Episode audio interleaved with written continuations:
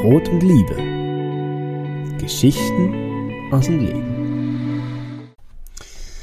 Unser aktuelles Wochenthema lautet Vorausgehen und Wegbereiten. Dazu möchte ich euch eine kurze Geschichte erzählen. Wenn ich an das Thema Wegbereiten denke, kommen mir sofort Bilder von Straßen, Wegen und Pfaden in den Sinn. Privat und beruflich reise ich viel. Dabei bin ich oft auf Straßen unterwegs. In der Schweiz sind die meisten Straßen tiptop, asphaltiert, genügend breit und klar signalisiert. Als ich vor ein paar Jahren im Norden von Brasilien im Sozialeinsatz verweilte, war dies nicht so. Auf der Autobahn beispielsweise begegnen wir Pferd und Kutsche oder in manchen Schlaglöchern wurden mitten auf der Bahn kleine Bäume gepflanzt, damit Fahrzeuge nicht stecken blieben. In der Dunkelheit zu fahren glich einer Odyssee.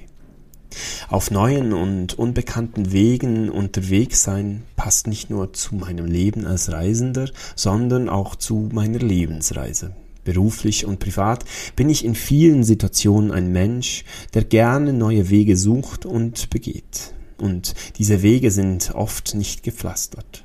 Manchmal existiert noch nicht mal eine Routenführung. Herausforderung und Ansporn zugleich. Ich bin überzeugt davon, dass wir in der aktuellen Zeit Menschen brauchen, die vorausgehen und neue Wege bereiten. Wege, welchen Mann und Frau nachfolgen können. Wege, welche zu einem Ziel führen und Wege, welche sicher sind und nach Belieben von anderen ausgebaut werden können so toll und vielfältig diese Aufgabe des Vorangehens ist, so herausfordernd ist es auch, unterwegs nicht plötzlich stehen zu bleiben, abzubiegen oder sich gar einen gemütlichen Rastplatz zu bauen.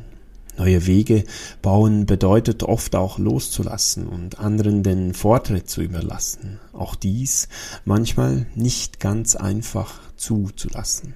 Ich wünsche mir, dass noch mehr Menschen anfangen vorauszugehen, neue Wege zu suchen und geebnete Pfade mit anderen zu teilen.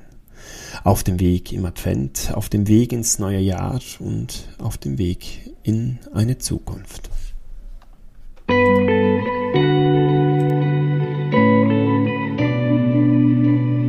Brot und Liebe. Geschichten aus dem Leben.